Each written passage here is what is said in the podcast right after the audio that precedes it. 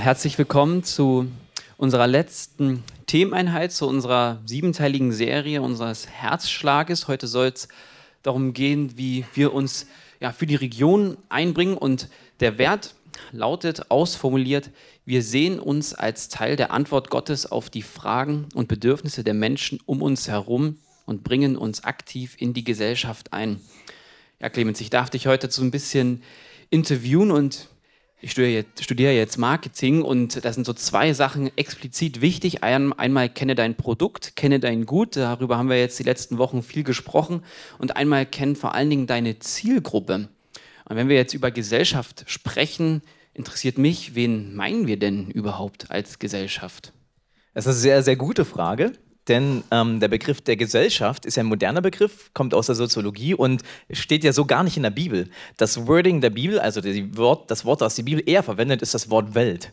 Aber das Wort Welt ist auch wieder schwierig, weil ambivalent, das ist so ein Containerbegriff, wo so alles Mögliche drinstehen kann.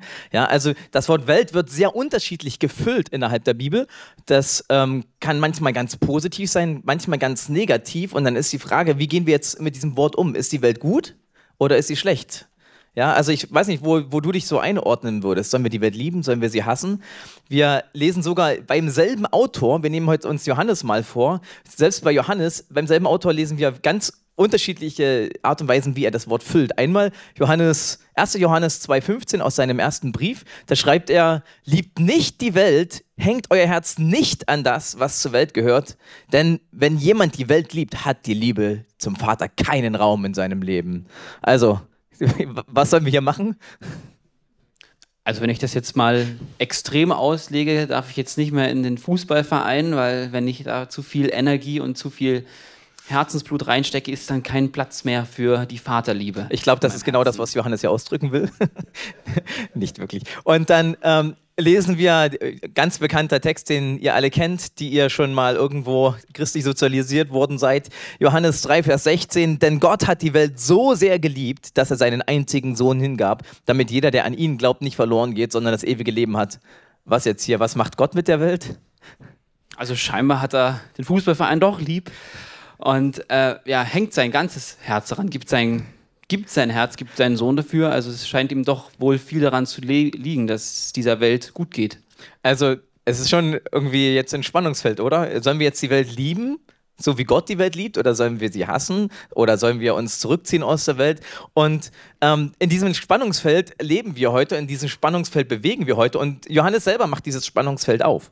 Ja? Und deshalb ist es ganz wichtig, wenn wir darüber nachdenken, wie wir für die Region, für die Gesellschaft uns engagieren sollen, wollen, was bedeutet das eigentlich? Und ich glaube, das, was Johannes hier meint, ist, dass er einmal das Wort Welt füllt mit den Menschen dieser Welt. Und so sehr hat Gott jeden einzelnen Menschen in dieser Welt geliebt, egal ob er irgendwo, keine Ahnung, jetzt ein guter oder ein böser Mensch ist, wie auch immer du diese Kategorien gut und, gut und böse füllst, egal ob er irgendwie arm oder reich ist, egal zu welcher Hautfarbe oder Rasse er hat, ist ja eher ein komischer Begriff, egal welche, welche Hintergrund er hat, wo er herkommt. Gott liebt die Welt, Gott liebt jeden Menschen. Und auf der anderen Seite sagt er aber, dass wir uns von dieser Welt fernhalten sollen oder diese Welt nicht lieben sollen. Und damit meint er, glaube ich, diese Systeme, die in dieser Welt regieren, die für Ungerechtigkeit sorgen, die ähm, Beziehungen zerstören, Werte Werte, die antigöttlich sind, wie Egoismus oder dass ich, ähm, keine Ahnung, wo Gewalt herrscht, alles solche Dinge, ne? Ähm, Unvergebenheit und sowas. Und diese ganzen Systeme, glaube ich, das ist auch, gibt es viele Listen in der Bibel, wo, ähm, wo das aufgelistet ist, wie, wie böse die Welt ist und was da alles passiert. Ähm, zum Beispiel von Paulus und so weiter. Und wo, da, wo gezeigt wird, okay, das sind die Dinge, die wir nicht lieben sollen, wo wir ganz bewusst einen Unterschied machen sollen. Und deshalb, wenn wir jetzt von Gesellschaft reden, dann reden wir einerseits davon, dass wir die Menschen in dieser Gesellschaft lieben, egal ob sie am Rand oder in der Mitte der Gesellschaft sind. Und auf der anderen Seite, dass wir auch der Gesellschaft kritisch gegenüberstehen in der Art und Weise, wie manche Dinge funktionieren. Wir haben zum Glück hier in Deutschland sehr viele gut funktionierende Systeme, sehr viele Systeme, die versuchen, irgendwo Gerechtigkeit herzustellen, die versuchen, den, den Armen am, mit dem Blick zu haben, den ähm, Benachteiligten Beteiligten, dass sie irgendwie äh, nicht, dass nicht einfach über sie drüber gefahren wird und der Stärkste macht halt. Wir haben viele Versuche, dieses irgendwie Gerechtigkeit herzustellen, was immer schwer ist mit Menschen, die egoistisch sind und da zähle ich mich dazu. Irgendwie äh, steckt das in jedem drin, ja, dass wir eigentlich für uns selber Vorteile suchen und die durch verschiedene Regelungen versuchen wir so ein Sozialsystem aufzubauen und Gleichzeitig gibt es aber viele Dinge in dieser Gesellschaft, in, in unserem Umgang miteinander, ähm, die einfach für Ungerechtigkeit sorgen, wo, wo einfach ich mir selbst immer nur der Nächste bin. Und das sind die Dinge, die wir quasi ähm, nicht lieben sollen und wo wir quasi der Gesellschaft auch kritisch gegenüberstehen und quasi ähm, ein, ein Gegenkonzept entwerfen wollen. Also es geht eigentlich ein Stück weit darum, ähm, Systeme und Werte umzutransformieren, ein Stück genau. weit. Und was zeigt Gott uns denn da für einen Weg, um diese Transformation zu schaffen? Ähm, wenn wir, ich meine, dieses, diese selbe Herausforderung, die gibt es ja schon seit Urzeiten und ich bin erinnert an eine richtig, ähm, ich finde, wahnsinnig spannende Geschichte aus dem Alten Testament, wo das Volk Israel quasi erobert wird. Die Geschichte ist die, quasi nach dem König Salomo hat sich ja das Land in zwei Teile geteilt, ähm, in das Nordreich Israel und das Südreich Judäa. Und das waren quasi so ein, zwei, drei Stämme, die da quasi das Südreich gebildet haben, woraus später auch der Begriff Juden entstanden ist, die, weil ähm, die Assyrer haben ja 722 vor Christus die ähm, Damaskus, die Haupt, Samaria, die Hauptstadt von, vom Nordreich quasi erobert. Und dieses, die ganzen Leute mit ins Exil genommen, aber nicht in einen, einen Ort, sondern sie überall auf der Welt verteilt, sodass diese zehn Nordstämme, also vom Nordreich, heute quasi nicht mehr oder schwierig auffindbar sind. Und das heißt, weil sie haben sich assimiliert. Sie sind quasi Teil der Welt geworden. Und ähm, 587 vor Christus war der Punkt, wo dann auch das Südreich erobert wurde, später von dem nächsten ähm, Großreich, nämlich von dem babylonischen ähm, Reich.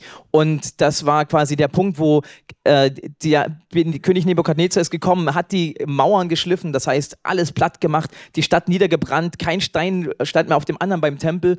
Und sie haben alles fertig gemacht und dann haben sie als erstes die Elite mitgenommen nach äh, Babylon und später in mehreren Wellen auch immer mehr von den Juden von dem Südreich mitgenommen.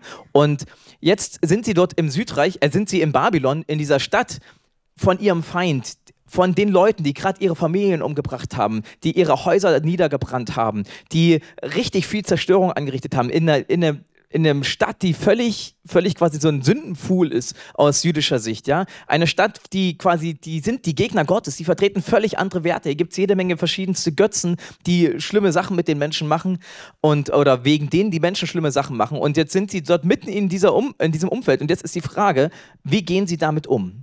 Und dann gibt es ganz viele Propheten, die immer wieder ihnen sagen, hey, ähm, kluckt zusammen, macht euch, ähm, bildet eure kleine eigene Blase, ähm, dabei, weil in ein paar Jahren ist das eh wieder vorbei. Ein paar Monate, zwei, drei Jahre und dann könnt ihr wieder zurück und Gott wird euch das Land wiedergeben und so weiter. Ähm, haltet irgendwie durch, weil es geht bald zurück. Und in diese Situation spricht Gott zu Jeremia, dem Propheten, und spricht hinein und sagt, alles, was diese Propheten sind, sagen, sind alles Lügen ich habe ganz andere Pläne mit euch. Ich möchte, dass ihr euch dort festsetzt in Babylon, dass ihr Häuser baut, Weingärten anlegt, dass ihr heiratet ähm, und verheiratet eure Söhne und Töchter und dass ihr wirklich Teil dieser Welt dort werdet. Und dann sagt er was ganz Spannendes und zwar Jeremia 29, 7 sagt er mitten in diesem Abschnitt, wo er darüber spricht, dass sie sich festsetzen sollen und Teil dieser babylonischen Welt werden sollen, sagt er dann und bemüht euch um das Wohl der Stadt, in die ich euch verbannt habe und betet für sie zu Jahwe, denn wenn es ihr gut geht, geht es auch euch gut. Und das finde ich total spannend.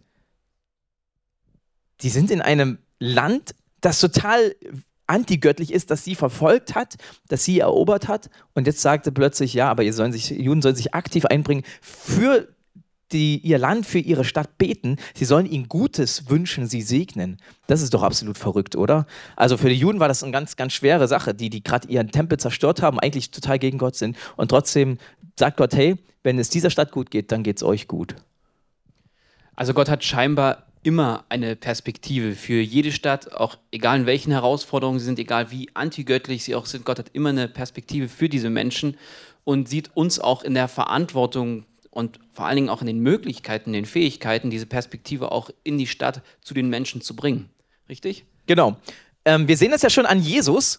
Ja, Jesus ist ja gekommen als Gott in die Welt. Das ist ja, das ist ja Basis unseres Glaubens. Und er ist in diese Welt hineingekommen und ist Teil dieser Welt geworden. Ja, er ist Mensch geworden. Er ist eingefleischt worden als Gott. Das ist das steckt hinter dem Wort inkarniert. Ja, Chili con carne, Chili mit Fleisch, inkarniert, eingefleischt. Jesus ist Fleisch für uns geworden und die ja, wenn ja Inkarnation und so weiter, ja. Nächstes Mal beim Chili essen dann. Genau. Wir sollten Chili con carne beim Abendmahl austeilen. Wir wir haben, wir, Jesus ist hineingekommen in diese Welt und er ist Teil dieser Welt geworden. Und auf der anderen Seite ist er aber auch irgendwie nicht Teil dieser Welt, weil er nicht Teil von diesem ganzen sündigen System geworden ist. Er ist derjenige, der quasi der ohne Sünde durch dieses Leben geht. Ich finde das absolut verrückt. Die ja, ähm, wenn du, wenn du davon sprichst, dass Jesus einerseits ja Teil dieser Welt ist, inkarniert ist, mhm. ganz Mensch ist, ganzer Mensch ist, trotzdem ganz Gott ist, trotzdem ja ganz ähm, in Gottes Werten, in Gottes Prinzipien lebt, ist für mich die Frage, wie hat Jesus es denn eigentlich geschafft, so zu leben und auch so eine transformierende Auswirkung auf die Welt zu haben? Ja, ich habe das schon mal ähm, in, jetzt in einer der letzten Wochen schon mal erzählt. Mir ist das ein ganz, ganz wichtiger Punkt, dass wir verstehen. Jesus hat nichts von seinen irgendwie Superkräften oder sowas mitgenommen, von seiner göttlichen Autorität, dass er jetzt quasi in die Welt kommt und jetzt hier so als, als Gott hier rumwandelt und jetzt überall hier seine Blitze schickt und äh, alles heilt oder macht, so auch immer. Sondern ich glaube, diese Vollmacht und diese, diese besondere äh, Kraft, die er hatte und dieses, diese Möglichkeit quasi ohne Sünde durch, ein Leben, durch sein Leben zu gehen, ich glaube, dass das etwas ist, was ähm, zwei Gründe hatte. Zum einen, dass er immer wieder diese Verbindung mit dem Vater gesucht hat und in dieser unheimlichen engen Beziehung mit ihm war, dass er total das verstanden hat, das gesehen hat, das, was der Vater wollte, sein Herzschlag ähm, hat sich mit dem Herzschlag seines Vaters synchronisiert, obwohl er ganz Mensch war. Und ich glaube, daraus folgend hatte Jesus eine ganz neue Identität. Er wusste, wer er war. Er wusste, dass er Sohn Gottes ist. Er wusste, dass er nicht Teil dieser Welt in dem Sinne ist, dass er quasi zu dieser Welt gehört, sondern nur Teil dieser Welt in dem Sinne, dass er Mensch geworden ist. Und ich glaube, Jesus sagt ja an einer Stelle, dass wir ähm, die Werke tun werden, die er tut und sogar noch krassere Sachen tun werden. Und ich glaube, dass es tatsächlich möglich ist. Wir leben ja in einer Welt, wo wir quasi ähm, naja, wo, wo einfach viele Dinge nicht so funktionieren, wie wir das sagen, ja, ähm, wo, wie wir das glauben und wir beten und es passieren nicht immer Heilungen und so weiter. Und das ist eine komplexe Geschichte. Aber ich glaube, ähm, dass wenn wir in einer absoluten Einheit mit dem Vater leben würden, dass wir und dieses verstehen würden, dass wir eine ganz andere Identität haben, dass wir nicht in dieser, also nicht von dieser Welt sind. Ich glaube, dann könnten wir genauso wie Jesus unterwegs sein, ohne Sünde und ohne und in dieser Vollmacht. Nur ist es ganz schön schwer, weil wir ganz viele andere Lebenslügen glauben. Es ist sehr schwer zu wissen, wer wir wirklich sind. Deshalb ist es ganz, ganz wichtig, dass wir verstehen, wir haben eine neue Identität. Ich hatte es letztes Mal schon gesagt, wir sind nicht immer noch ähm, Sünder, die mal ab und zu mal was Richtiges tun oder sowas, sondern wir sind jetzt Gerechte, die auch ab und zu noch mal Blödsinn machen. Aber es, wir, haben ein, wir haben einen Identitätswechsel und das müssen wir, das, das ist so wichtig, das ist die Grundlage von all dem. Wir müssen das verstehen. Wir sind nicht mehr von dieser Welt, sondern Gott holt uns, holt uns hinaus und lässt uns hineinkommen in seine Familie. Und das ist ein absoluter, fundamentaler, genuiner Unterschied. Ja.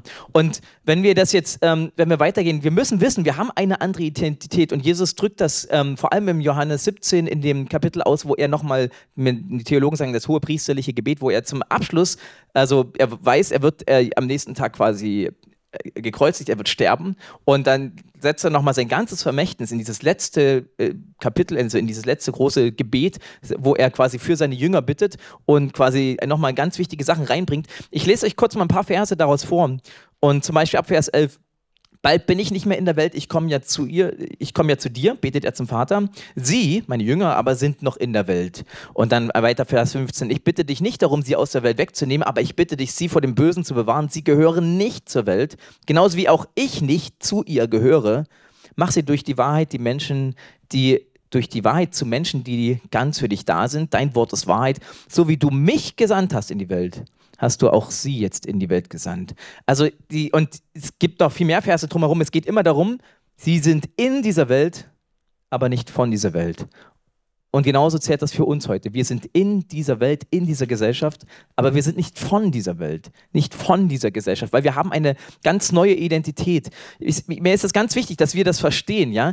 Dass, ähm, es benötigt quasi einen Weg zwischen der Welt Flucht, dass wir quasi vor der Welt fliehen und sagen, ah ja, die Welt ist böse und wir ziehen uns zurück, und einer Weltsucht. Ja, ich möchte ganz mit dieser Welt mitgehen. Ich möchte alles machen, was diese Welt macht, was diese Gesellschaft macht und ich, ich gehe total in ihr auf.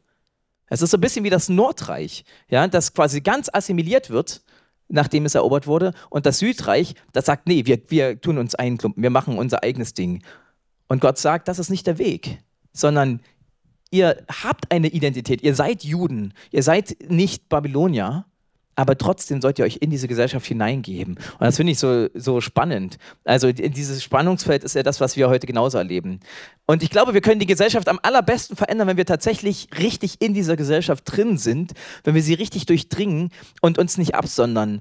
Ich glaube, das Evangelium hat wirklich eine Kraft, die wir manchmal unterschätzen. Jesus sagt einmal in Matthäus 13, 33, ähm, da bringt er so ein Gleichnis und dann sagt er, mit dem Himmelreich ist es wie mit dem Sauerteig.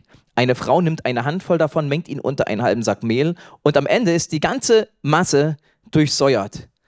Das heißt, diese Frau muss diesen, hat so ein Stück Sauerteig, da sind halt besondere Bakterienkulturen drin und die bringt diese neben den anderen Teig. Wenn sie sie einfach daneben legt, würde auch das irgendwann übergehen und natürlich würde dann der ganze Teig quasi irgendwann durchsäuert werden, aber es dauert ewig.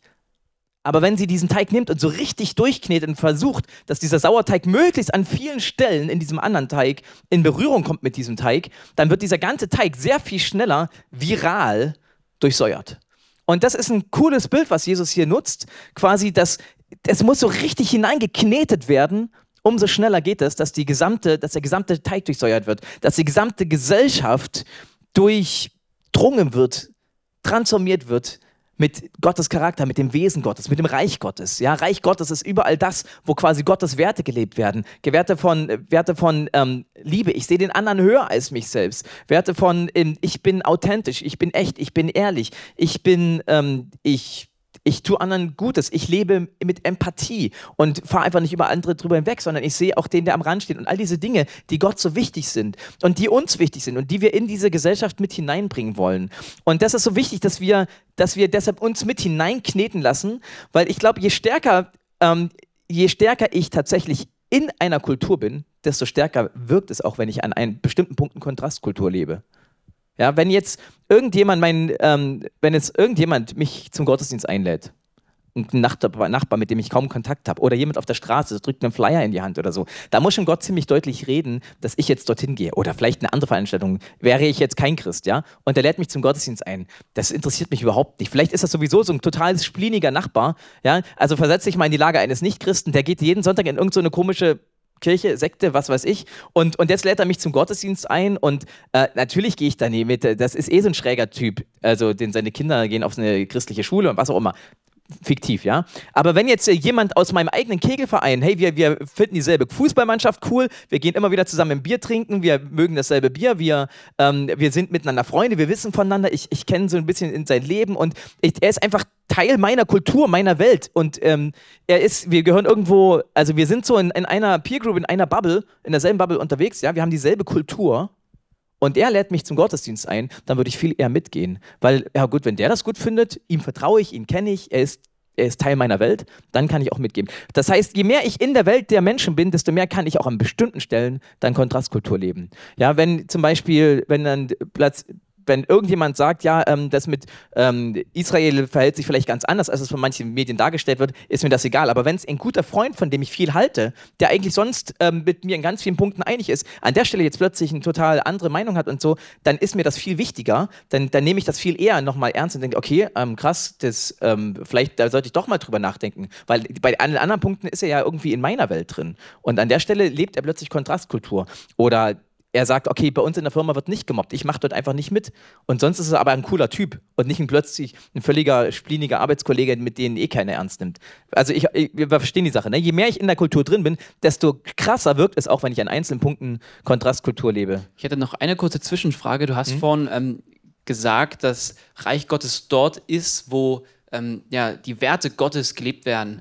Äh, da würde ich noch mal nachfragen, was ist der ähm, ja, existenzielle Unterschied zwischen jetzt uns oder zwischen der Gemeinde und der Welt?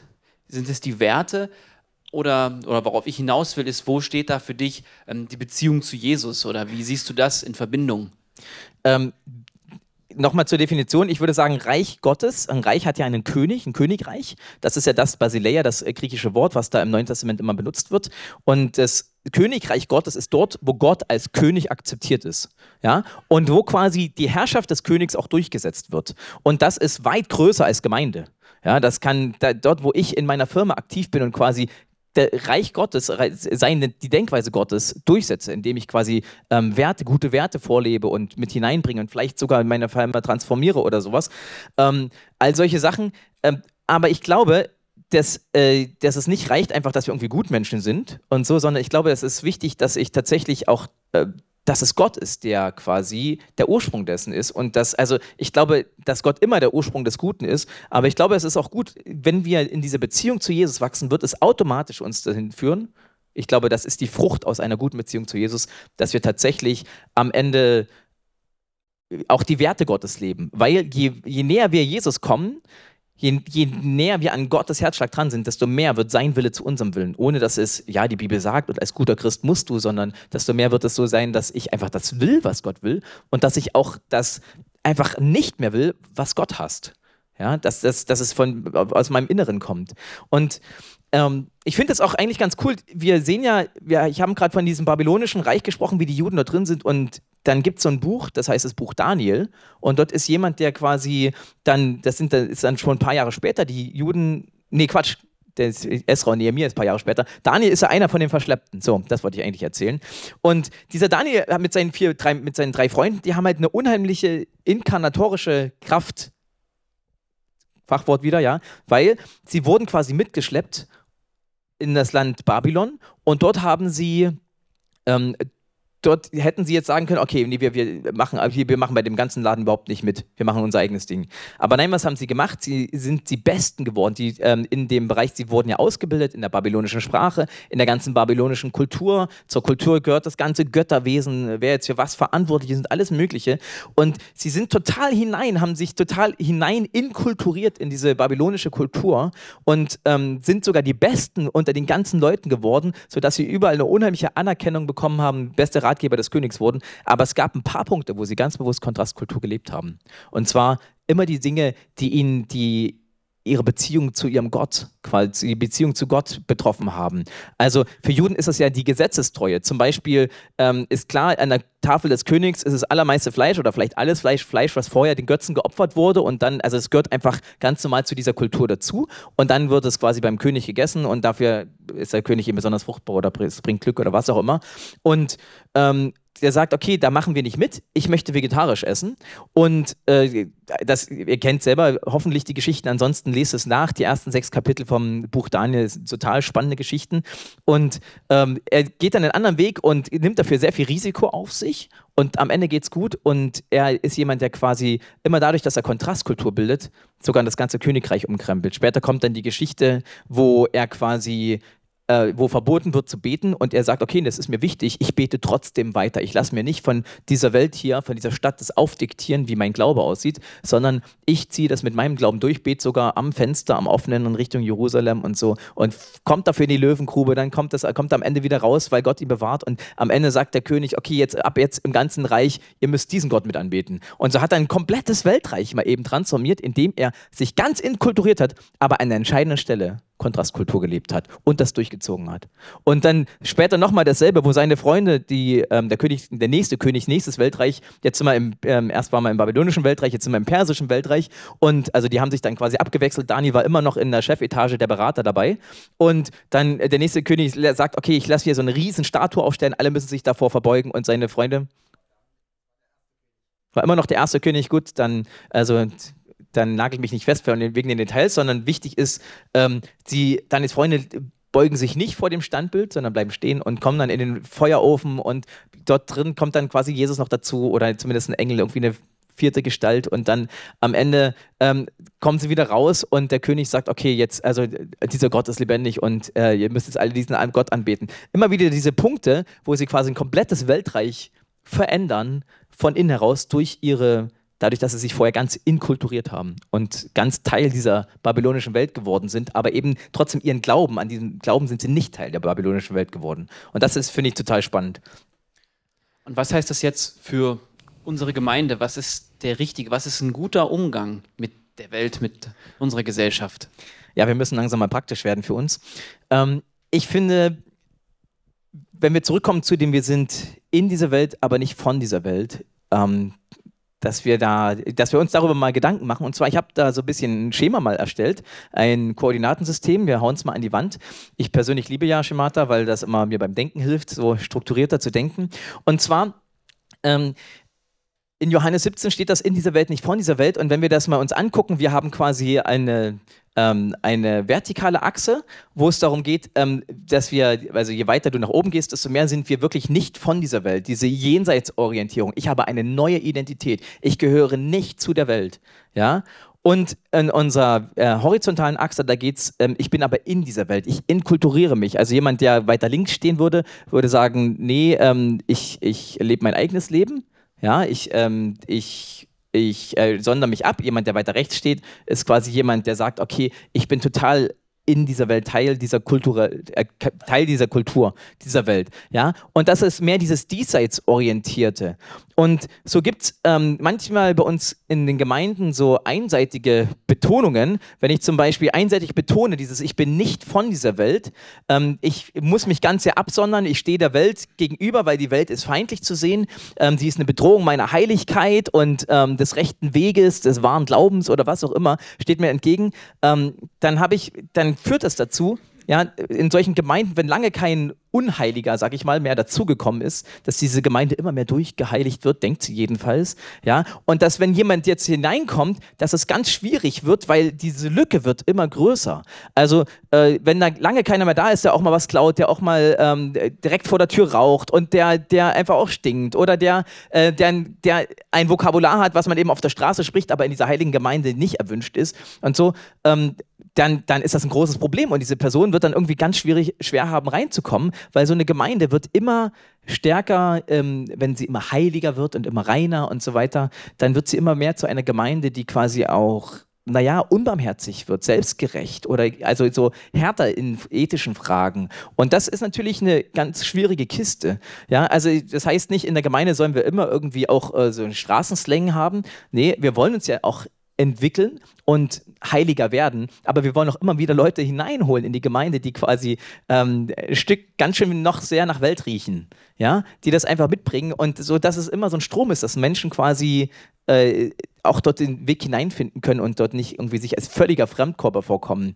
Genau. Und eine Gemeinde, die quasi so total durchgeheiligt ist und sich so absondert, die verliert quasi ihre integrative Kraft. Die kann höchstens, also entweder diese Gemeinden sind ganz ruhig und sind in, in irgendeinem Hinterhof und die nimmt eh keiner wahr in der Gesellschaft. Das sind bloß so die drei Familien, die sich dort immer treffen, ja, oder sowas.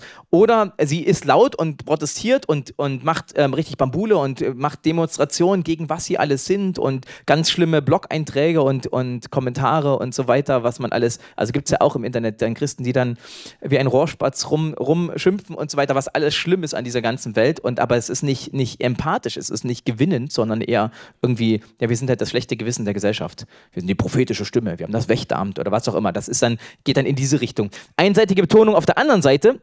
Also das sind jetzt so hier Gemeinden, die würde ich jetzt als abwesende Gemeinden bezeichnen. Auf der anderen Seite Gemeinden, die einseitig ähm, äh, die das überbetonen, dieses, ja, wir sind in dieser Welt, wir wollen uns ganz sehr inkulturieren, Teil dieser Welt werden. Die würde ich sagen, ähm, sind, würde ich jetzt kulturelle Gemeinden nennen, ähm, die so ähm, die sich irgendwann gar nicht mehr so sehr, sehr, von der Welt unterscheiden, die sich assimilieren, sagt man da quasi, die quasi Teil, die in dieser Welt aufgehen, ja, die die sich irgendwann von einem Wohlfahrtsverband auch nicht mehr unterscheiden, die noch nette Konzerte anbieten oder irgendwie so, ähm, die halt Gutes tun, die die Welt irgendwie ein Stück weit verbessern wollen, aber sie bilden keinen Kontrast mehr.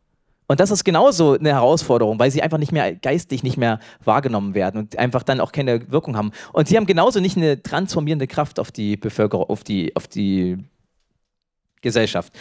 Also die Frage ist auch ein Stück weit, sind wir mehr jenseitsorientiert oder mehr diesseitsorientiert? Und das verändert auch unser Denken mit, was ist unsere Aufgabe, was ist unsere Mission in dieser Welt? Und zum Beispiel haben wir ja ganz oft diese Spannung zwischen ähm, den Großkirchen, sagen wir mal zum Beispiel der evangelischen Kirche, die betont ganz sehr dieses Frieden, Gerechtigkeit, Bewahrung der Schöpfung. Es ist relativ diesseitsorientiert, ja. Es geht darum, dass wir in dieser Welt, dass wir diese Welt verbessern, sie zu einem lebenswerten Ort zu machen, weil das ist die Schöpfung, die Gott uns anvertraut hat. Er hat gesagt, kümmert euch, pflegt diesen Garten, den ich euch gemacht habe. Und das wollen wir, dass einfach auch die nächsten Generationen eine schöne Welt haben. Also von den Systemen her, die hier herrschen, von der Schöpfung her, dass sie, dass sie auf die Natur achten und so weiter. Und dann gibt es auf der anderen Seite mehr so, ich sag mal so die Evangelikalen, also da kommen wir auch her aus dieser Ecke eher, dass, dass äh, diese, mit diesem ganzen pietistischen Erbe, ja, es geht um eine persönliche Beziehung zu Jesus. Du musst selber Ja sagen, hier diese vier Punkte, die wir immer wieder hören. Also äh, Gott hat dich wunderbar gemacht, aber dann sind wir in Sünde gefallen, haben irgendwie uns gegen Gott entschieden. Dann, dann als dritten Punkt, Jesus ist aber am Kreuz für dich gestorben und ist deine Entscheidung, um wieder quasi zu Gott zu kommen. So dieses klassische Evangelium, wie wir das schon ganz, ganz oft gehört haben. Und ähm, die diese beiden Sachen, das heißt, wenn wir äh, aus dieser Richtung kommen, dann wollen wir eher Menschen aus der bösen Welt herausretten. Das ist so diese Reinhard Bonke-Theologie. Vielleicht kennt ihr damals noch diesen Clip von ihm, äh, wo wir äh, die Kirche ist als Rettungsschiff unterwegs und rettet Menschen aus dem Wasser auf das Rettungsschiff hinauf.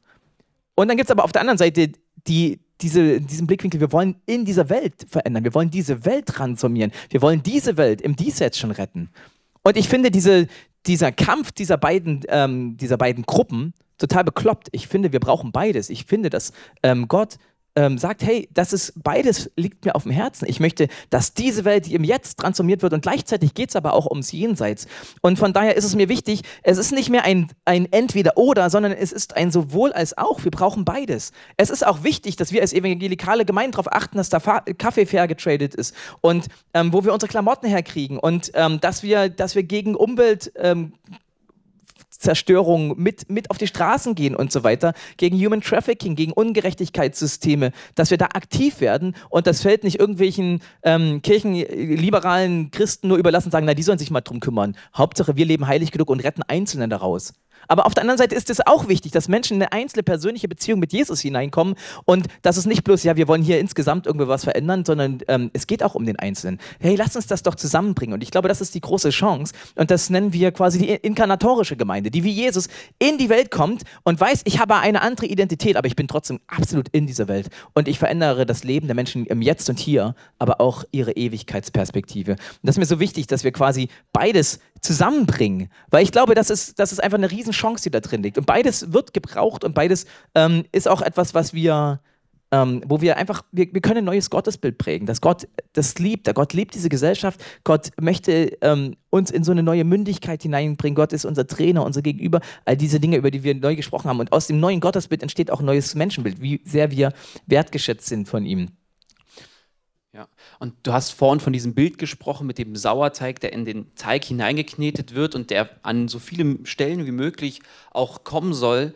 Und da jetzt meine Frage, wie können wir uns so richtig in die Gesellschaft hineinkneten lassen und Gesellschaft damit auch richtig durchdringen bis in jeden Winkel? Genau, an der Stelle ist ja die Frage, was heißt das für uns jetzt auch persönlich? Und ich glaube, ähm, die aller, allermeisten von euch, die nicht gerade hier in der Gemeinde arbeiten und den ganzen Tag hier rumhängen, die sind schon in der Gesellschaft sehr viel stärker reingeknetet als jetzt Leute, die hier sind.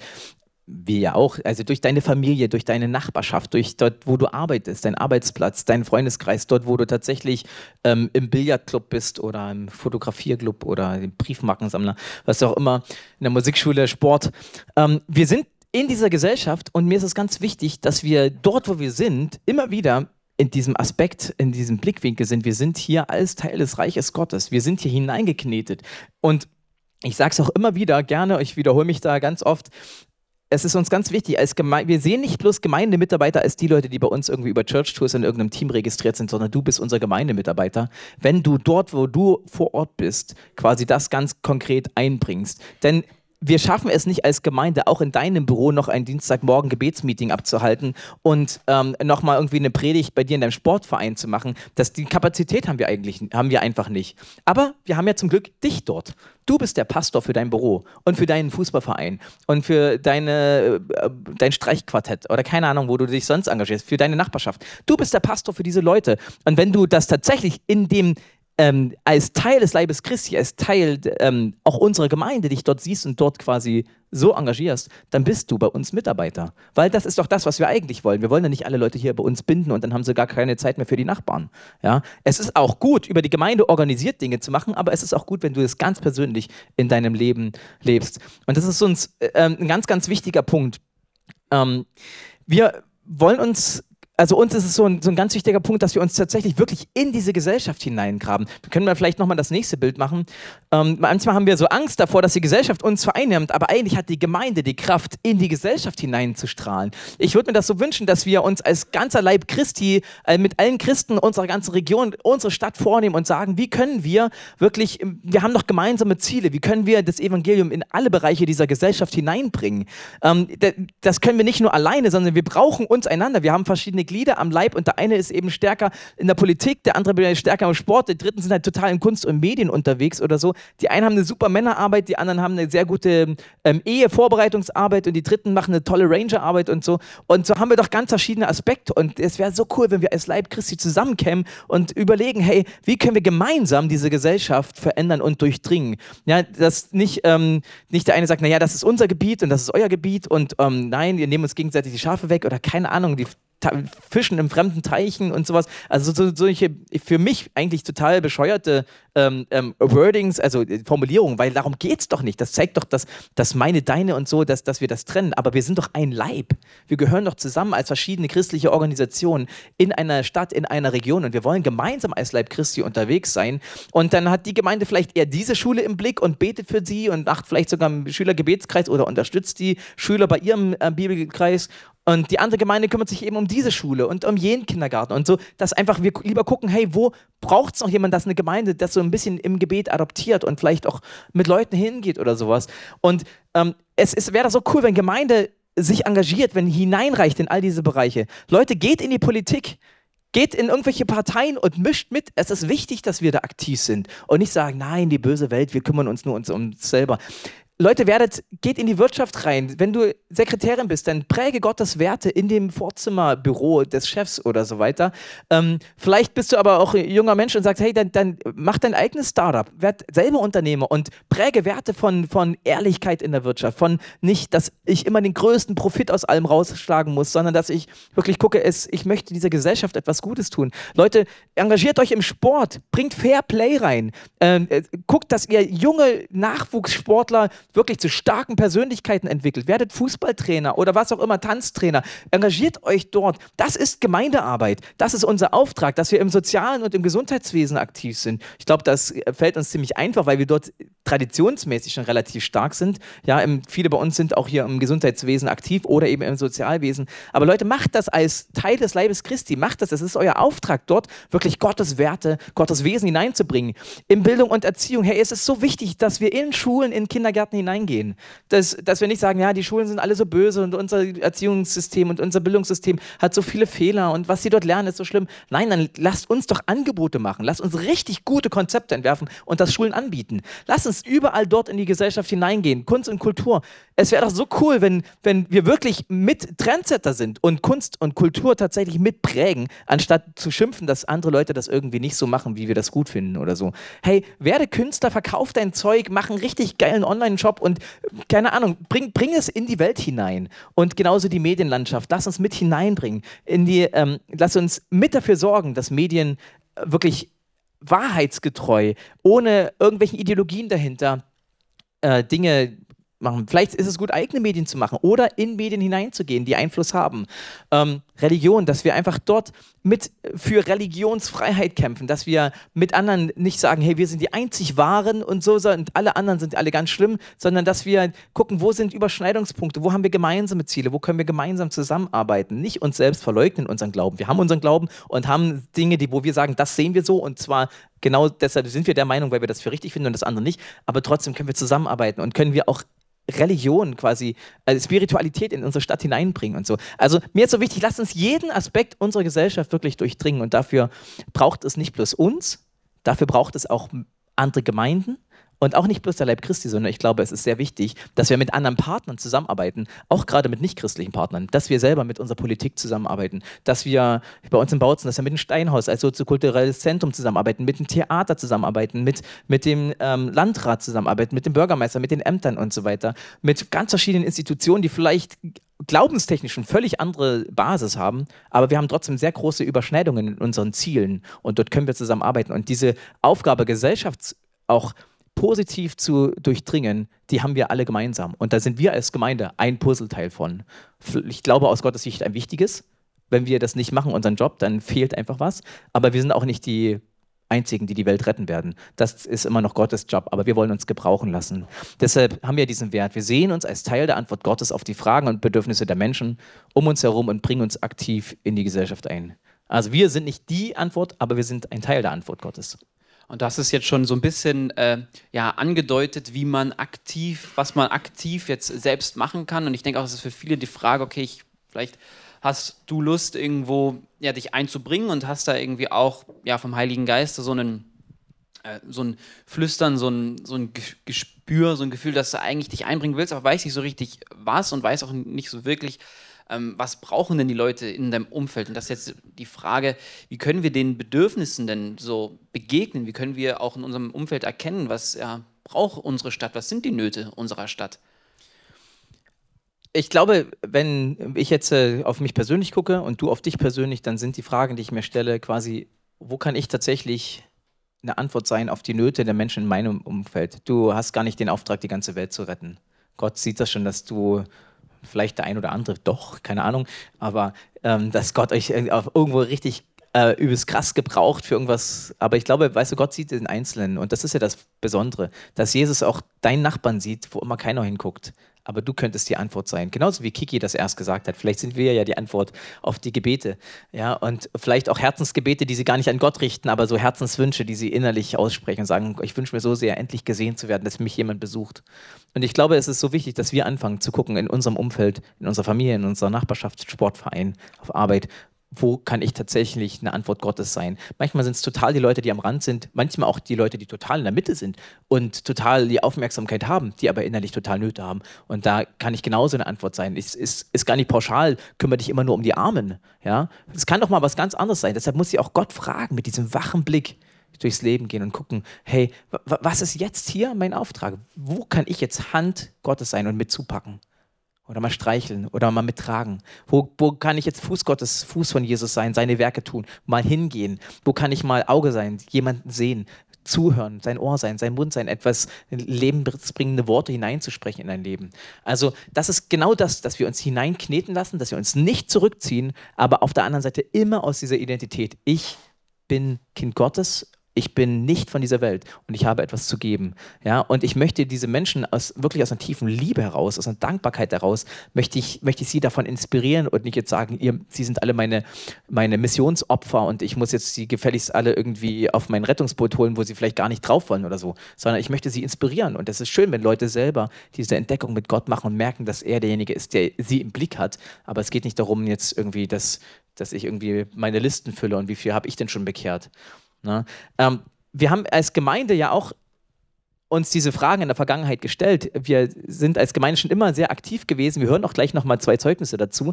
Ähm, bloß ganz kurz nochmal, ähm, als als ich nach Bautzen gekommen bin, hier um in der Gemeinde mit als Pastor zu, angestellt zu sein, da hatte ich mir damals auch im Rahmen meines Studiums habe ich Interviews gemacht mit ähm, verschiedenen Leuten. Ich sollte in der Kinderkirche hier bei uns quasi die Kinderkirche leiten und weiterentwickeln. Das war damals mein Auftrag. Also habe ich ähm, eine Kontextanalyse gemacht. Ich habe einfach gefragt, was ist das, was wirklich gebraucht wird? Weil ich meine, Kindergottesdienste gibt es überall und so und das äh, auch im Bautzen. Warum gehen wir denn nicht zur anderen Gemeinde, zu deren Kindergottesdienst? Wozu müssen wir einen eigenen anbieten? Ja? Lass uns gucken, was es wirklich gebraucht. Und wir haben äh, damals, ich habe dann äh, den, den Leiter vom Sozialamt interviewt, ich habe hier die Direktorin von der benachbarten Grundschule interviewt, den Leiter von der Kinderkirche in St. Petri, also der größte christliche ähm, Verein hier bei uns und dann, also die christliche, christliche Kirche und, und äh, vom Sport Bund hier quasi, den Verantwortlichen für Kinder- und Jugendsport. Und ich habe sie so gefragt, was läuft gut für Kinder bei uns und was ist, wo sind die Herausforderungen, ähm, was braucht es in unserer Stadt wirklich? Und da, wo sie sich alle einig waren, war, dass wir brauchen eigentlich eine richtig gute Ferienbetreuung für Kinder. Also ansonsten sind wir gut aufgestellt in der Stadt mit vielen Vereinen, aber das braucht es. Und dann haben wir angefangen mit Kindercamps und gesagt, okay, dann gehen wir genau dort rein, was ist der Bedarf? Und dann werden wir genau das für unsere Region anbieten, was gebraucht wird. Und damals, ich erinnere mich, 2012, das erste Wintercamp, Kindercamp mit zwölf Teilnehmern, das war schon, war echt viel Arbeit. Aber ähm, wenn ich jetzt dran denke und sehe, was draus gewachsen ist nach äh, 2012, jetzt nach 13 Jahren, ähm, ist es, ne, 11 Jahren, sorry. ja, siehst du, deshalb bin ich Pastor geworden. Es mit Menschen besser geht als mit den Zahlen. Ähm, nach so vielen Jahren, bleib mal dabei, ähm, wir hatten jetzt äh, letztes Jahr 450, dieses Jahr 450 ähm, Teilnehmer und Mitarbeiter insgesamt. Also da ist enorm was gewachsen und hat Gott Segen dazu gegeben, weil wir am Anfang geguckt haben, was wird wirklich gebraucht. Oder ich bin damals auch zum ähm, Oberbürgermeister gegangen und habe gesagt, guck mal, das, das sind unsere Räume, unsere Finanzen, unsere Mitarbeiter, die Ressourcen, die wir haben. Das ist so unser Herzschlag. Was ist genau das, was wir damit machen können, was der Stadt am allermeisten dienen würde, was der Stadt am meisten weiterhelfen würde. Damals, 2014, war, hat er gesagt, ja, wir brauchen jetzt richtig Hilfe in der Flüchtlingsarbeit. Also hatten wir damals angefangen, uns bei dem allerersten Flüchtlingsheim hier im Bautzen, im Spreehotel, quasi zu engagieren. Sind hingegangen, haben gefragt, was braucht ihr? Und dann hat der Leiter damals, der Peter dort hat gesagt, okay, ähm, wir brauchen, ihr seid doch eine Kirche, dann macht doch einen, einen Heiligabend-Gottesdienst oder einen Weihnachtsgottesdienst, damit sie die deutsche Kultur lernen. Ja? Also ihm ging es um diese Kultur. Ne? Und dann haben wir gesagt, gut, dann schlachten wir unsere heilige Kuh Heiligabend bei uns, unseren schönen gemütlichen, alle Kaffee trinken hier zusammen, äh, Gottesdienst und sind quasi dorthin gegangen. Es war ein Riesenaufwand und das auch noch zu Weihnachten, wo keiner Bock hat auf Riesenaufwand und haben dort quasi diesen Gottesdienst mit den Flüchtlingen gemeinsam gefeiert. Wir hatten noch, ich weiß nicht, ob ihr euch daran erinnert noch, wir hatten naja Geschenke für jedes einzelne Kind, haben wir uns die Liste geben lassen und genau mit Namen und Geschlecht und, und Alter und dann haben wir individuelle Geschenke gepackt und so. War richtig cool. Und ganz viele Bautzen sind dazugekommen und das ist quasi die viele Bautzen, die zum ersten Mal überhaupt in dem Heim waren und da hatten hatten sie eine Möglichkeit, mal hinzugehen und ähm, quasi ein Alibi. Und es war eine richtig coole Sache, ne, diese Geschichte. Und dann im Jahr drauf haben wir äh, ganz viel für Flüchtlinge angeboten und der Leiter dort hat gesagt, eigentlich zu Weihnachten kommen sie alle, wollen sie alle was, bringen alle Geschenke, jeder Kindergarten oder sowas bringt hier Geschenke an für die Kinder. Ähm, das, was wir eigentlich brauchen, ist eine regelmäßige Arbeit. Also haben wir gesagt, okay, wir machen ein Jahr lang unseren Kindergottesdienst, also wir haben angefangen, am Ende war es ein Jahr lang, haben wir die, sind wir jede Woche hingefahren, die Eltern hier auch in der Gemeinde haben ihre Kinder hingefahren, haben einen Kindergottesdienst mit den Kindern dort zusammen gemacht. Natürlich lernen unsere Kinder dann das quasi äh, den guten Umgang auch mit Ausländern und haben nicht dieses, oh, die sind alle irgendwie äh, blöd oder sowas, sondern sie haben quasi weil sie die ganze Zeit diesen Kontakt haben. Und das ist genau dieses inkarnatorische Arbeiten, ja, wo wir in die Gesellschaft hineingehen und nicht sagen, hey, wir haben doch hier Gottesdienst, ihr könntet doch vom Spreehotel jeden Sonntag herkommen und dann legt mal jedes Mal Flyer aus und kommt doch her. Nein, wir sind hingegangen. Wir waren zu Weihnachten bei ihnen, wir waren das ganze folgende Jahr bei ihnen und dann sind sie auch hergekommen. Wir haben auch Leute als Buffdies bei uns angestellt gehabt, hatten hier WLAN-Café und Fahrradwerkstatt und Nähwerkstatt und tausend Geschichten dann für die Flüchtlinge angeboten. Ne? Und dann im Jahr drauf hatten wir dann, waren ja dann vier Flüchtlingsheime in Bautzen und dann haben wir quasi im Theater äh, diesen Flüchtlingsgottesdienst gemacht, um alle irgendwie unterzubringen. Und das war ja auch wieder so ein gemeinsames Kaffeetrinken hinterher. Und ganz viele von euch haben einfach immer mit angepackt, alles mitgemacht. Und ich erinnere mich sehr gut, 2016, dann im dritten Jahr zu Weihnachten, hatten wir das sogar so gemacht, dass wir quasi die Flüchtlinge nach dem Gottesdienst mit nach Hause genommen haben. Also wir hatten mehrere hundert Flüchtlinge, wurden quasi zu Weihnachten am 25. dann mit nach Hause in die deutschen Familien genommen. Also da haben ganz viele Familien quasi genau das gelebt. Sie, sind, sie haben das äh, wir haben das so verbunden. Und da bin ich auch übelst stolz auf unsere Gemeinde, die das mitgemacht haben, dass so viele Flüchtlinge tatsächlich zu Weihnachten irgendwo richtig eine persönliche Beziehung zu Deutschen haben konnten. Und das ist natürlich, das hilft uns, sie besser zu verstehen. Und es hilft auch ihnen, irgendwo anzudocken und auch deutsche Kultur zu lernen und ich hoffe auch irgendwie was von Jesus mitzubekommen. Ja, das ist uns trotzdem weiter wichtig, dass die Menschen auch Jesus kennenlernen, aber wir kommen jetzt nicht und so, ihr müsst es euch erst bekehren und dann dürft ihr oder sowas. Ja. Vielleicht, um es nochmal äh, zu paraphrasieren, also ich höre da jetzt raus, es geht darum, einmal empathisch zuzuhören, das Gespräch zu suchen, okay, wo sind Bedürfnisse da? Und dann auch Angebote zu schaffen, die auch zugänglich sind, die nicht irgendwie jetzt zentriert auf einen Ort jetzt sind, wo man erst eben jetzt in ein Gebäude muss oder erst in eine Institution muss, sondern auch wirklich aktiv in der Gesellschaft dort, wo Menschen sind, mit unserer Botschaft, mit unserer Hilfe, mit unseren, ja, mit unseren, mit den Werten Gottes ähm, in die Gesellschaft hineinzukommen. Wir merken das ja auch bei uns jetzt hier Sonntagmorgen, sind bei uns kaum Nicht-Christen da, würde ich mal vermuten, weil wir, also das ist so ein Punkt, wo heutzutage ohnehin wenig Christen, äh, wenig, wenig Leute mitkommen würden. Ähm, da muss man schon eine gute Beziehung haben. Wir haben noch den Freitagabend, den Feierabend eher als den Gottesdienst, wo ich auch Nicht-Christen mitbringe, wo wir auch in Zukunft darauf achten, dass wir kurze, sehr lebensrelevante, prägnante Themen haben. Sonntagmorgen ist bei uns eher dieses Vertiefende, wo die Christen sich sammeln, aber das, wir wollen Christen da auch hier aussenden, zurüsten, dass sie wirklich dann dorthin gehen können, weil wir wollen auch eine gehende Gemeinde sein, nicht bloß mit einer Com-Struktur, sondern einer G-Struktur. Und also beides zusammen, ja. Äh, und wir, also wir spielen es nicht gegeneinander aus. Und deshalb, wir wollen Angebote schaffen, aber wir wollen eben bewusst auch zu den Leuten hingehen und dort sein, wo sie sind. Heutzutage ist es bei uns so, dass wir wir haben jetzt in den letzten Jahren ja uns unheimlich für ukrainische Flüchtlinge eingesetzt, auch weil wir da ja schon äh, so Expertise hatten aus den vergangenen Jahren und viel mit Flüchtlingen unterwegs waren und dann ja über diese Busbrücke quasi über 1000, äh, weit über 1000 ukrainische Flüchtlinge quasi in die Landkreise Bautzen und Görlitz geholt haben und ähm, ganz, ganz viele Leute haben sich mit reingehangen und vor allem auch ihr, die hier sitzt, haben Flüchtlinge bei sich zu Hause einquartiert für mehrere Wochen, teilweise für einige Monate sogar, ihnen mitgeholfen, dass sie Wohnungen finden, registriert werden können, in der Schule angemeldet werden können, die Kinder. Und all diese tausend Geschichten und das ist wieder sowas, wo wir quasi unheimlich ähm, was bewegt haben, auch in unserer Stadtgesellschaft und transformierend da waren. Also wo was wirklich viele, viele Leute auch mitgekriegt haben, wo wir für das Amt in vielen Punkten erste Ansprechpartner waren. Ähm, der, der ähm, der Mitarbeiter vom, vom, Landrat hatte jetzt neulich zu uns gesagt, dadurch, dass wir quasi in der Flüchtlingskrise so aktiv waren jetzt und die ganzen Ukrainer quasi ihnen sofort Unterkunft gegeben haben, ähm, unsere Notunterkunft, das, äh, die Schützenplatzhalle, ne, die, die wurde zwar als Notunterkunft um, umgebaut, aber die war nie voll. Und die haben sie relativ schnell wieder zurück funktioniert zu einer Multifunktionshalle, weil sie, sie einfach gar nicht gebraucht wurde, weil nach Königsberger Schlüssel, wenn Ukrainer hierher kamen, war der Landkreis, also verteilt worden von Leipzig aus ne, auf die Landkreise, dann war unser Landkreis eh immer schon voll. Und dadurch ähm, brauchten ja nicht noch irgendwelche fremden Leute herkommen, sondern die Leute, die herkamen, die waren zum größten Teil schon in deutschen Familien irgendwo und von dort aus hatten sie Kontakt und wurden quasi in Wohnungen vermittelt. Und damit haben wir tausende von Sozialarbeiterstunden auch dem Landkreis abgenommen. Und dann hat der äh, Mitarbeiter vom Landrat gesagt, ähm, dass dadurch, dass wir diese Arbeit gemacht haben, hat das für den sozialen Frieden in unserer Stadt gesorgt. Und das war für mich so, so ins, ins die größten Geschenke, sowas zu hören, weil ich glaube, genau das ist das. Wir als Gemeinde können tatsächlich politisch aktiv sein. Nicht indem wir auf die Straße gehen und sagen, das ist alles Kacke, was die Regierung macht oder so, sondern indem wir ganz proaktiv quasi hineingehen. Wir sind in dieser Welt, aber nicht von dieser Welt. Und haben so tatsächlich, ähm, gerade in einer Stadt wie Bautzen, wo die ja bekannt dafür ist, dass wir nicht immer ganz positiv auf Flüchtlinge reagieren in unserer Stadtgesellschaft, dass es da schnell mal auch rumoren kann, hat es in den letzten zwei Jahren eben in dieser Richtung gar nicht rumort, weil quasi das, das sehr glatt lief. Ja, dadurch, dass sie schon registriert kamen. Wir hatten ja schon die Listen uns von Lemberg aus quasi geben lassen, genauso wie unser Ausländeriges Ausländeramt das brauchte, sodass sie nur noch quasi das importiert mussten und schon alles fertig hatten und so, wo andere Ämter noch irgendwelche kyrillischen handgeschriebenen Buchstaben entziffern mussten und so war schon alles vorbereitet. So ging das alles ganz smooth, ganz, ganz glatt, weil quasi ganz viel Arbeit schon hier geleistet wurde. Genau. Also das sind so Sachen, wo wir als, als Gemeinde auch in den letzten Jahren sehr aktiv waren und das auch weitermachen wollen.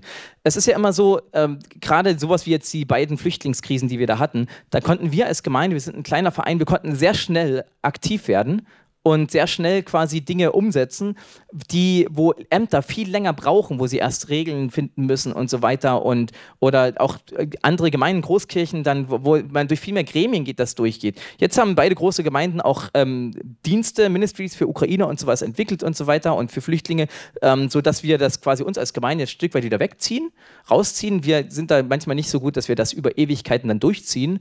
Wäre auch, würde uns völlig überfordern. Aber wenn es darauf ankommt, in der ersten Situation, dort sind wir wir, ähm, haben wir diese Flexibilität, Ersthelfer zu sein. Ich glaube, das trifft es ganz gut. Und jetzt gibt es Institutionen, die kümmern sich drum, sowohl kirchlich als auch staatlicherseits. Jetzt hat sich das alles irgendwie geregelt und so. Und dann ist es nicht mehr unsere Aufgabe so sehr. Wir kümmern uns weiter um Ukraine, aber dieses ganze amtliche Zeugs und so, da gibt es jetzt einfach andere Stellen, die das machen. Und jetzt ähm, mal gucken, was Gott uns als nächstes so vor die Füße legt. Aber es darf auch mal ein Durchatmen sein. Ich glaube, das ist auch sehr wichtig für unsere Gemeinde. Ähm, die, ähm, ja, was wir heutzutage noch haben, ist zum Beispiel ein Umsonstladen jetzt gerade. Der ist aus dieser Ukraine-Zeit entstanden, wo ganz viele Flüchtlinge äh, erst war es für Flüchtlinge und jetzt ist es für alle geöffnet. Das möchte ich einfach an der Stelle nochmal schnell sagen. Die Christiane wird dann später bei der Abmoderation nochmal ein paar Details dazu nennen. Aber das ist zum Beispiel was, wo wir einfach heute den Leuten, die Bedarf haben, einfach nochmal, da können sie hingehen und einfach sich Zeug mitnehmen, Haushaltswaren, Kleidung und so weiter. Ähm, wir haben noch, äh, ich habe Alf gefragt, ob er nochmal selber etwas dazu erzählt, wie wir als Gemeinde auch in, den, in, den, in der Vergangenheit schon so transformativ gewirkt haben. Einfach um nochmal das äh, Spektrum zu erweitern. Und dafür lade ich Alf kurz ein, auf die Bühne mitzukommen.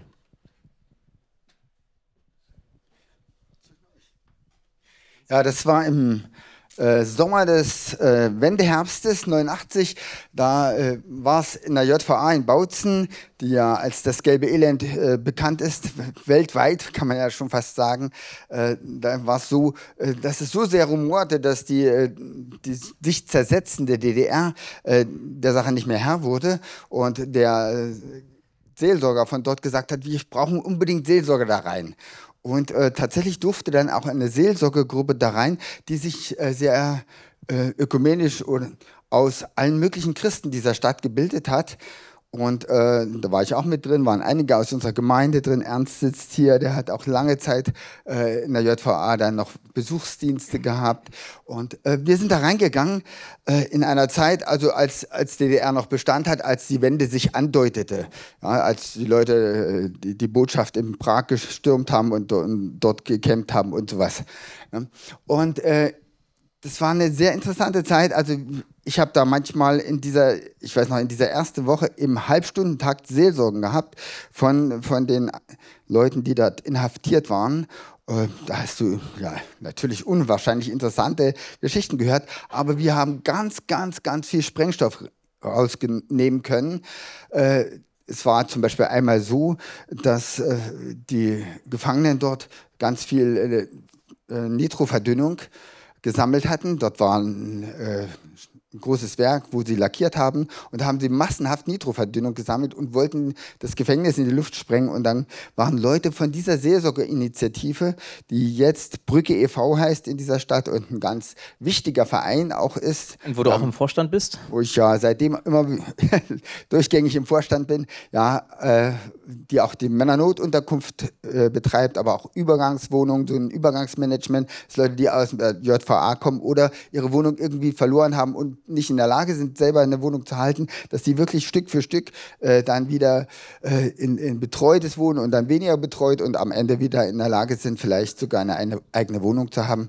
Also das ist jetzt diese Arbeit, die daraus gewachsen ist für die Stadt und wir sind ein wichtiger Partner für die Stadt. Aber damals war es ganz wichtig, ja, also da haben, sind Leute reingegangen von unserer Seelsorgeinitiative und haben dann neben den Leuten äh, sozusagen, die haben geraucht neben dieser Nitro-Verdünnung und wollten äh, das ganze Gefängnis in die Luft sprengen. Es war auch die Zeit der Dachbesetzung, wer sich da noch erinnert, die Älteren von uns. Also es brodelte unheimlich, es rumorte unheimlich. Was ist die äh, Dachbesetzung, wenn du es schon ansprichst? Das waren so Zeiten, da sind äh, die, äh, in mehreren Gefängnissen hier in Sachsen die Gefangenen auf die Dächer gestiegen und, und haben äh, versucht, auch die DDR-Regierung zu Dingen zu zwingen. Und es war immer so, sie haben äh, immer bestimmte, äh, bestimmte Forderungen geschrieben und die DDR hat einfach war völlig gelähmt in, in ihrer Struktur und hat einfach nicht reagiert. Und da wurde es immer gefährlicher. Äh, und in dieser Zeit sind wir als Christen da reingegangen, als Seelsorgeinitiative. Und wir waren diejenigen, die sozusagen von allen akzeptiert waren. Die äh, JVA-Bediensteten waren natürlich sehr unsicher, weil sie nicht wussten, was passiert. Sie ahnten, es liegt so eine Wende in der Luft. Ja, und als dann die Wendezeit war, dann waren sie noch unsicherer. Und äh, auf der anderen Seite, äh, die Leute, die äh, da inhaftiert waren, waren auch in Bautzen 1 und in Bautzen 2, also auch im Stasi-Knast, waren Leute von dieser Seelsorgeinitiative. Und da konnten wir ganz, ganz viel Dinge entschärfen, äh, wo wir, ja, wenn, wenn wir da nicht drin gewesen wären, ich weiß nicht, was da hier mit Bautzen passiert wäre und mit diesen Gefängnissen. Äh, und äh, es ist eigentlich sehr interessant aus dieser aus dieser Initiative, da war auch dann der spätere Bürgermeister und viele Stadträte sind daraus hervorgegangen. Und es war eine totale gute Sache, wo wir ja zuerst aus einer christlichen Motivation sozusagen aus einer Seelsorgeinitiative der ganzen Gemeinden in Bautzen oder ganz vieler Gemeinden, die so nie wieder so zusammengekommen sind, äh, gemeinsam etwas äh, tun konnten, wo jetzt so ein Bedarf war, der sonst von, nur von uns Christen gedeckt werden konnte. Dann hatten wir eine unwahrscheinliche Stellung in der in dieser Wendezeit in den Gefängnissen. Ja, wir konnten äh, zum Beispiel sagen, ja, wir möchten gerne äh, den, den neuen JVA-Leiter, äh, da wollen wir mitsprechen, ein Mitspracherecht haben. Und dann kam äh, der Leiter vom Schwarzen Kreuz äh, und der wurde hier JVA-Leiter. Das ist auch wieder diese Sache. Zuerst äh, war es ein völliges Chaos. Da waren wir da, da waren Christen da aus der ganzen Stadt. Und dann, äh, ja, dann wurde es natürlich wieder strukturiert. Der JVA-Leiter, ihr kennt ihn alle, er sitzt meistens hier in der dritten Reihe. Ja, er ist jetzt pensioniert. Ja. Und er hat es dann auch äh, geschafft, da wieder eine gewisse Ordnung hineinzubringen. Dann kamen die bundesdeutschen Gesetze nach dem Anschluss und dann äh, lief, verlief das wieder in einer gewissen Ordnung. Aber für solche Zeiten ist immer wichtig, dass Christen einfach da sind, also sonst wird es totale Chaos. Für solche Zeiten, äh, wo einfach etwas Unvorhergesehenes passiert, wo Umbruchszeiten sind, das ist unsere Chance. Das ist einfach das, wo wir Dinge zum Positiven verändern können und wo wir vielleicht auch Gesellschaft wieder zusammenbringen können oder auch ganz gefährliche Momente abwenden können, von denen wir gar nicht so richtig wissen, was wir da überhaupt alles abgewendet haben oder wie das hätte auch viel negativer ausgehen können. Vielleicht soweit. Ja, also wer dazu mehr wissen will, ich habe schon viele andere Geschichten rund um dieses Thema von ihm gehört. Fragt ihn einfach, es ist mega spannend. Da gibt es noch tausend kleine Wunder und sowas, was da Gott gemacht hat in dieser Zeit. Ähm, ja, mir ist es wichtig, dass wir selber gucken, es ist jetzt, wir haben jetzt viel über die Gemeinde gesprochen, was die Gemeinde alles machen kann, aber es ist auch wichtig, wir auch selber persönlich in unserem eigenen Leben ähm, können das ja im Kleinen leben. Ja? Nicht äh, jeder von uns wird es irgendwie sagen, okay, ich werde so ein Ukraine-Ministry oder sowas ins Leben rufen, aber vielleicht kümmere ich mich um einen Ukrainer oder ich kümmere mich um meinen Nachbarn. Und ich bitte ganz kurz nochmal zum Schluss den Ernst nach vorne, der ähm, ist nämlich jemand, der genau das lebt und das liebe ich so. Ähm, er ist quasi jetzt exemplarisch hier. Es gibt viele andere in der Gemeinde, die auch irgendwo so Bereiche in ihrem Leben haben, wo sie genau das leben, wo sie in dieser Welt sind, aber nicht von dieser Welt. Ja, wir haben zusammen mit der Ursel schon immer für unser Dorf gebetet, dass eigentlich, dass niemand verloren geht.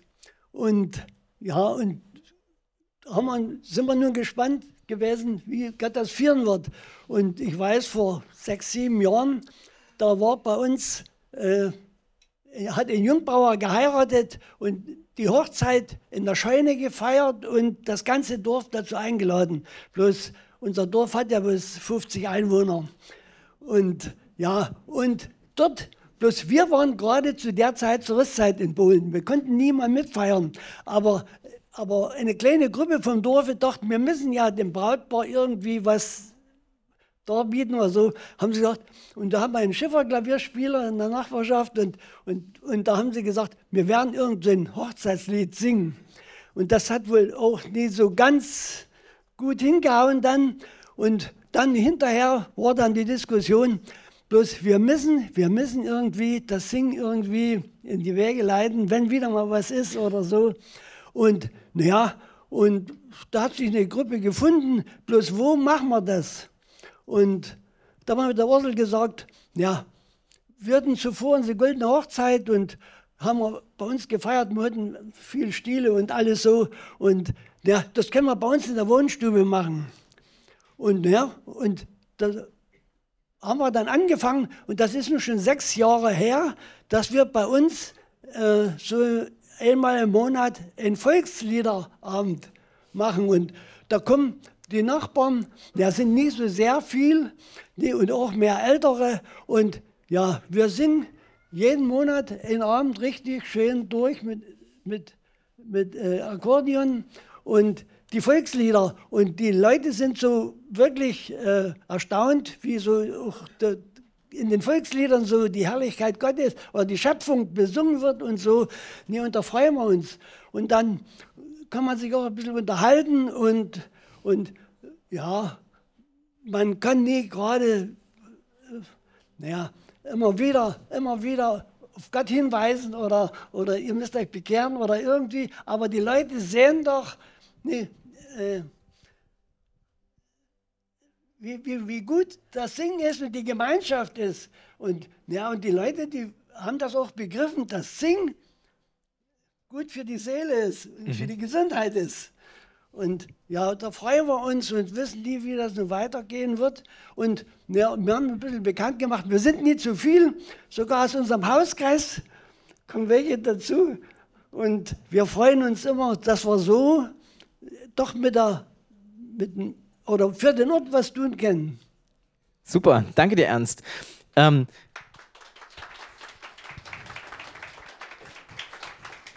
Ursula erzählt auch immer ganz begeistert davon, wie sie am Anfang ganz viele atheistische Weihnachtslieder äh, gesungen haben, Volkslieder. Und wie immer mehr auch, ähm, sie haben auch immer mal ein Lied mit reingebracht, guck mal, hier in der Strophe geht es doch um Gott und so weiter. Und dann immer mehr auch jetzt schon Choräle, wo die Leute einfach sagen, oh ja, wir wollen das gern singen und dann quasi das auch ein Stück weit in sich aufnehmen. Und so sind auf ganz zarte Art und Weise so diese Kontakte möglich, wo sie auch wirklich ein Zeugnis sein können und an angegebener Stelle auch mal sprachfähig sein können, das dazu sagen. Jetzt haben wir sehr lange geredet. Ich möchte einfach zum Abschluss nochmal mit uns gemeinsam beten und ähm, einfach das nochmal, ja, uns einladen, aufzustehen und das mitzunehmen, was heute, nochmal zu gucken, was, was war heute bei diesem vielen, worüber wir gesprochen haben. Jesus, ich danke dir, dass du in diese Welt gekommen bist als Gott und dass du in dieser Welt gezeigt hast, wie wir in dieser Welt, aber nicht von dieser Welt leben können. Ich danke dir, dass du uns eine neue Identität zusprichst und wir wollen diese neue Identität neu annehmen. Und ähm, wenn du jetzt hier in dem Raum bist und du weißt es nicht sicher oder hast es nicht in dir drin fest verwurzelt oder es ist nur so Kopfwissen, ja, ich bin irgendwie ähm, Kind Gottes, aber ich fühle mich überhaupt nicht so. Ähm, ich möchte das heute ganz neu zusprechen. Denjenigen, der glaubt, der quasi mit Jesus unterwegs ist, Vertrauen auf ihn hat, der ist Kind Gottes. Wer sein Leben Jesus gibt, mit ihm unterwegs ist, der hat eine neue Identität. Das Alte ist vergangen, etwas Neues ist geworden. Und deshalb bist du ein neuer Mensch und hast eine neue Identität bist, nicht von dieser Welt. Jesus, wir danken dir, dass du uns in dieser neuen Identität trotzdem in die Welt gesandt hast und wir wollen wirklich diese Welt umarmen, wir wollen mit dir unterwegs sein, wir wollen uns hineinkneten lassen von dir in diese Gesellschaft und ich bete, dass wir einen Unterschied machen können. Ich bete, dass du uns die Weisheit gibst, an welchen Stellen wir uns stark inkulturieren, vielleicht sogar Trends setzen sollen und an welchen Stellen wir ganz bewusst Kontrastkultur leben sollen. In unserem ganz persönlichen Leben und auch für uns als Gemeinde. Bitte mach uns das immer wieder ganz deutlich. Und lass uns wirklich eine inkarnatorische Gemeinde äh, selber ein inkarnatorisches Leben leben, wo wir quasi ganz nicht von dieser Welt sind und ganz in dieser Welt, wo wir beides immer mehr und stärker lernen, sodass wir wie in diesem Diagramm erst immer weiter nach rechts oben kommen, immer weiter wachsen zu dir hin, zu deinem Herzschlag hin. Danke, Jesus. Du bist ein guter Gott. Danke, dass du ein Herz für die Region hast und dass du uns als ein Puzzleteil darin gebrauchst. Amen.